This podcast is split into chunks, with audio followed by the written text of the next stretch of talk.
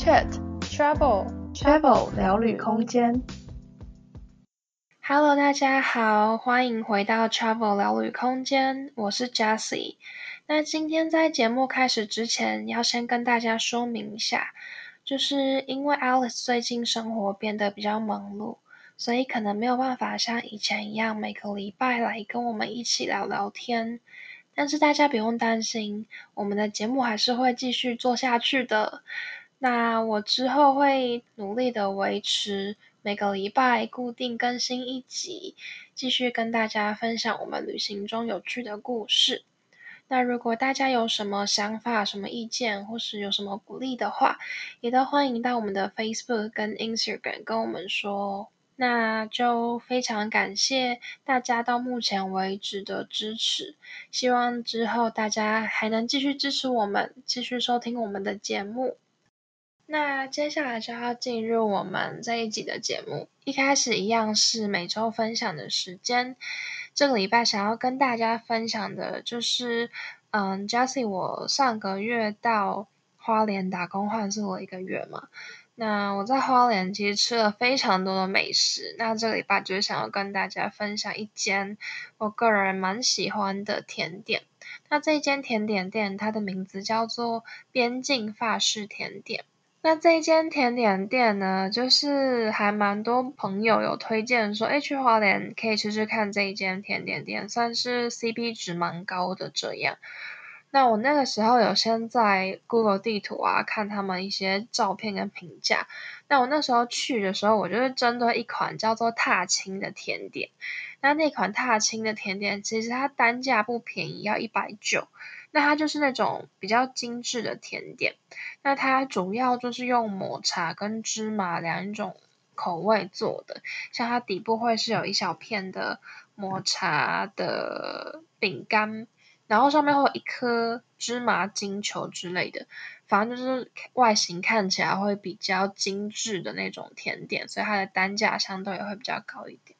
但是我那时候吃了这个踏青，我觉得就是还好，就是中规中矩，不会到超级惊艳这样子。就是以它的单价而言啦，就是跟我一开始想象可能会是非常浓郁的芝麻味，还是很浓郁的抹茶味，就。不太一样，但反而是我朋友点了一款叫做马斯洛三角形，它就是一款亮黄色的三角形的小蛋糕。对，那它口味主要是百香果口味的乳酪蛋糕，我觉得非常非常的好吃。对，那是我朋友点，但我觉得那款反而就是有让我觉得惊艳的感觉。但那款好像也不便宜，要一百五。那另外我其实。今天最想要推荐的就是他们的马德莲。那我其实之前没有到非常丰富吃甜点或是吃马德莲经验。我记得我之前吃马德莲好像只有吃过我朋友给我他在 Costco 买那种一大包很多的马德莲，然后那个马德莲吃起来就是有一种你知道 加工食品的那种味道，就是你可能不会想要一直吃下去这个样子。所以我对马德莲一直就是还好的状态。但是我这一次去的时候，就是我就买了他的一个马德莲吃吃看，就结果惊为天人，就觉得天哪，也太好吃了吧！就是我不知道是马德莲本本身就是这么好吃的甜点，还是说这一间店真的做的特别好吃诶。反正我就一试成主顾，然后之后我就常常有想到的时候，就就会去买蛮蛮多马德莲回来这样。分几天慢慢吃。那它的马德莲就是有三种口味，第一种就是原味的，但它的原味是有加一点柳橙之类，就是橙香这个口味。那第二个口味是抹茶，也是我一开始第一次买，然后惊为天人的口味，因为个人就是一个蛮喜欢抹茶的抹茶控这个样子。那第三个口味叫做蜜香红茶，就是比较像是嗯红茶类啊茶味口味的。但我后来就是第一次惊为天人之后，第二次我就三个口味都各买了一个，结果就发现哇，三个都超好吃的，对啊，尤其是我个人就是很爱抹茶，然后其实我也蛮喜欢红茶或者是伯爵红茶这一类的，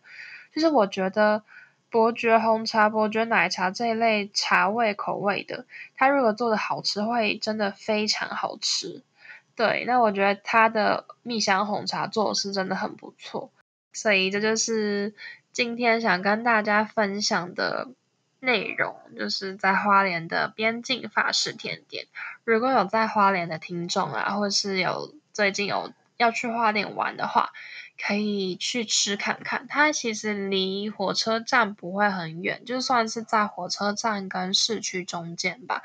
所以其实交通，不管你是住车站附近还是住市区，我觉得都算蛮方便的。大家有空可以去试试看，再跟我分享你们的心得。好，那我们今天的每周分享就到这边。接下来要进入今天这一集的主题。这一集的主题呢，嗯，接续上周，我们上周跟大家聊了一些青旅嘛，那主要就是。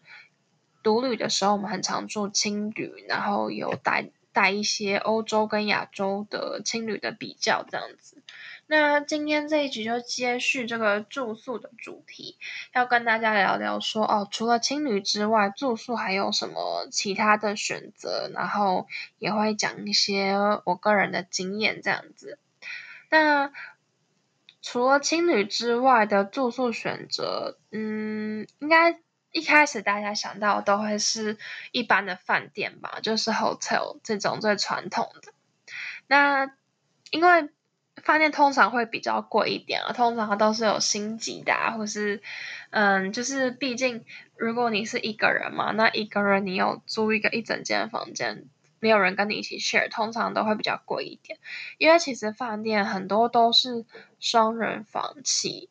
开始算，就是。比较少单人的，所以就变成说，那你如果想要住饭店或是有一个自己的房间，你通常都会是去住他们原本规划的那种双人房，就等于说你又没有人跟你 share，你就要一个人去负担一整个双人房的费用这样子。所以饭店其实是呃独旅的时候也是看人啦，就是每个人喜欢的旅行方式不太一样，但我自己旅行的时候比较少会住饭店。但是我还是有一些住饭店的经验，就今天来跟大家分享一下。但饭店的种类其实还蛮广的，就是有一些可能也是那种私家经营的民宿啊之类的，那它只要有一个独立的房间，好像也可以算饭店，或是那种真的是有连锁的什么饭店。对，那我自己的话是，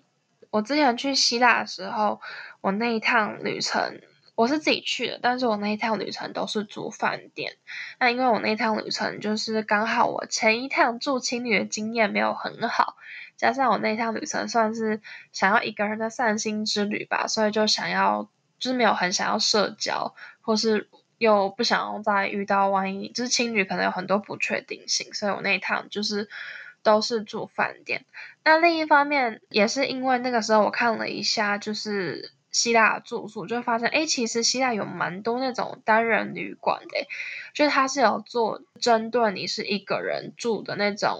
房型，然后它的价格其实跟青旅差大概一两百块，就是没有到差很多，所以我就觉得，哎，那这样子的话，那我不如住饭店这样子。那就先稍微说明一下，我前一次住青旅经验没有很好是什么原因好了，就是也不是那种，就是因为。他我就以后再也不住青旅那种不好的经验，因为我后来也还是都会住青旅啊，就只是刚好那一次，就是我那一次是我的室友，嗯，因为青旅的组成其实还蛮多元的，就可能不会像一般以前传统，或者大家印象中哦，大家都是旅客这样子。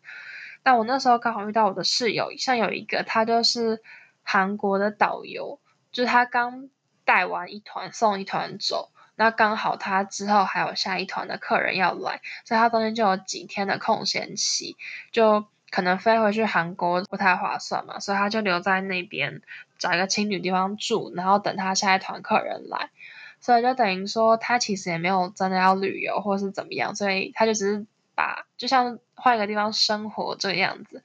所以我们那个房间，就除了他之外，有其他的旅客，但就是大家作息可能都不太一样，所以就变成说我住在那边的那几天，就是我们房间大灯从头到尾都是关的，就我们房间从头到尾都是很暗的状态，然后我从头到尾都是有一种蹑手蹑脚的感觉，因为房间可能不管是早上还是晚上，或是中午，或是怎么傍晚，随时都有人在睡觉，然后就会觉得有一种绑手绑脚的感觉吧。所以就是那一次，就突然觉得做。住青旅有一点小不自在，加上嗯，刚好去希腊想要散心嘛，然后青旅跟这种单人旅馆的价位又没有差很多，所以我那时候去希腊都是订单人旅馆这样子。像我一后来有住一个，就比较像是那种私家经营的，它是没有柜台的，可能就是会比较像 Airbnb，就是房东会跟你约好时间，或跟你讲从哪里拿钥匙，然后你就进去入住这个样子。那像那种，我那时候住到是好像算是那一栋的顶楼吧，所以一整层都是我的。然后我还有一个超级大的大阳台，可以看到那个风景，这样。所以我觉得 CP 值算是蛮高的。但我一开始有住过一间，它就是那种饭店，有柜台的那种饭店，然后它就是一个真的是单人房型，它的床就是不会是真的很小一个单人床，可是。他睡两个人也有点太挤的那种床的 size 这样子，所以我觉得还蛮特别，是他真的有规划这种单人房的房型，可能就是给那种嗯出差呀、那种常常一个人旅行的人特别设计的吧。对，然后另外我特别想要提的就是，我后来去希腊也有去一个周边的爱琴海小岛，叫做圣托里尼。那我去圣托里尼那个时候。因为它是一个小岛嘛，所以住宿的选择相对没有那么多，而且那边就是一个度假胜地，所以它其实饭店的数量是会比较多的。但我那个时候就是看很多人都说去圣托里尼，它最有名的就是它那个全世界最美的夕阳，我就纠结了一阵子，后来就想说好，就是很看很多部落客都说去圣托里尼，真的你就是要住在那个悬崖上。然后就变你在你的饭店就可以坐到你的饭店阳台，看着那个全世界最美的夕阳，配着一杯咖啡什么，就是那种很惬意、正在度假的感觉。所以我后来想说好，那我就去圣托里尼，感觉就是在住更高级一点点的饭店，就看你可不可以订到在悬崖上的饭店这样子。对，因为我原本就是可能从青旅到单人旅馆，就稍稍拉高一点点预算。可是，如果我要订那种悬崖上的饭店，就会再更高一点。那我也不可能真的住到那种五星级超好的那种饭店，所以我那时候就稍微找一下。那后来很幸运的有看到一间，就是嗯，没有到超级贵，还算我接受范围，可是也还不错，就是在悬崖上的饭店。但那间饭店我那个时候住好像是两个晚上吧，一个晚上其实才两千出头而已，就是一个人，所以我觉得其实还蛮划算的，因为我是一个人嘛。那如果你是有两个人一起 share 的话，等于一个人一个晚上只要一千多块，这样其实是真的很划算的。因为那间饭店其实真的就算是。圣罗里尼那边，大家印象中那种度假饭店嘛，它就是有一种希腊感的那种白色、蓝色，然后什么洞穴屋的那种装潢设计。而且我的那一间其实它空间很大，就是一个双人床之外，你有很多可以坐，或是另外再加床的空间。然后整个装潢也都是好看那种洞穴屋啊什么，就是感觉很度假风。然后我我的房间外面甚至还有一个，你可以坐在那边，就是真的是。欣赏爱琴海风景的一个小阳台，所以是真的，我觉得 CP 值超高的。然后，因为我那时候去的时候是三月，所以其实算是那边旅游的淡季，但也不算到非常淡。因为我之前就是有一另外的朋友，他们也是有去希腊玩，那他们是一二月去的，他们就说一二月去希腊去那个圣托里尼那些小岛真的是玩不了什么，因为。圣托里尼那边很多人其实他们都是住在雅典或是希腊本岛那边的市区，他们就是在旅游旺季的时候才会搭船到圣托里尼那边，然后就是经营他们的观光业这样子。所以其实，在旅游淡季，像冬天一二月的时候，那边很多店都没有开，所以就没有那么多可以玩。但我觉得我那时候三月去还算蛮不错的季节，就是它已经慢慢开始回温了，像是店啊。不会到超热闹，可是也不会说真的，一片冷清都没开。然后巴士什么也都有开始经营，所以去那边旅行不会到非常不方便，而且就是人又不会到很多。就是我觉得那个是刚刚好的状态，因为有时候完全没有人也会有点压力嘛，所以它就是有一点点人，可是又不会到超级多人，让你觉得很拥挤、很烦的感觉。所以我觉得三月去希腊还蛮不错的。然后我那时候去的时候，我们我住的那间饭店好像也只有我跟另外一对情侣吧，所以那个时候人就没有很多。然后我们那间饭店老板人超级好，就是很亲切。像有时候我进出饭店啊，他遇到我都会跟我打招呼。那除了打招呼之外，他也会就是问我说：“哎，你今天去了哪里啊？”就是会跟你聊聊一下天，然后也不会让你觉得很有压力。所以我觉得对我那个时候一个人旅行，可能有时候。就是久了会有点小孤单，然后每天就是跟老板聊个一两句啊，就觉得诶还蛮不错的。然后他也会推荐我一些旅行景点这样子。那我觉得房价部分，像我刚刚有说，我在那边一个晚上大概两千出头嘛。那那个时候跟老板聊天，他有跟我提到说，就是他们这边房价住宿的价钱其实浮动蛮大的。他说淡季的时候一个晚上可能三十欧吧。最低可以到三十欧，到旅游旺季夏天啊、暑假的时候，可能最就会到一百欧以上之类。我那时候听到会觉得哇塞，三十欧跟一百欧整个是两三倍甚至以上诶，就它不是翻一倍，它是翻那个两三倍耶。所以我觉得在淡季的时候去希腊旅游真的还蛮划算的，一方面是你住宿价格整个。省很多，然后又不会那么拥挤，就可以想见那边夏天的时候一定很拥挤，就天气又很热，然后人又很多啊。其实可能想要度假也没办法有那种真的很度假的氛围吧。那这就是我希腊住的饭店的经验。那另外就是我后来跟朋友去越南旅行的时候，我们也都是住饭店这样子。那因为是我们是两个人嘛，所以两个人就是可以订一个至少。有一个房间，我们自己专属的空间，或者是看是一整层公寓之类的。那我们那个时候蛮特别是，我们有一个晚上就是有去订一个比较高级的饭店，它是有那种无边际泳池的。因为我们那时候就发现，哎，其实越南的住宿价格蛮便宜的。它一般可能我们订便宜的两个人有自己空间的，呃，那种住宿就已经蛮便宜的。那如果你是要订像是比较高级一点啊，有附那种。早餐还有附下午茶，然后还有这种饭店设施、无边际泳池的饭店，其实也不会很贵。所以我们有一个晚上就决定去享受一个晚上，订了一个比较好的饭店。它其实一个晚上也不会到很贵，所以就觉得蛮划算的。因为我们那时候订的饭店，就是除了早餐之外，它还有附一个下午茶。然后它饭店的设施都可以免费用嘛，我们就去楼上看它有一个顶楼的无边际泳池啊，跟旁边你可以可能就是晒个太阳放松的地方，就觉得 CP 值蛮高的这样。所以这大概就是我个人旅行的时候住一些比较平价饭店的部分。Travel Q，今天的 Travel Q 想要问问大家。有没有住过什么让你印象特别深刻的饭店呢？不管是特别高级，或是说 CP 值很高啊，或是有什么特别之处，都欢迎到我们 Instagram 的 po 文下面留言和我们分享哦。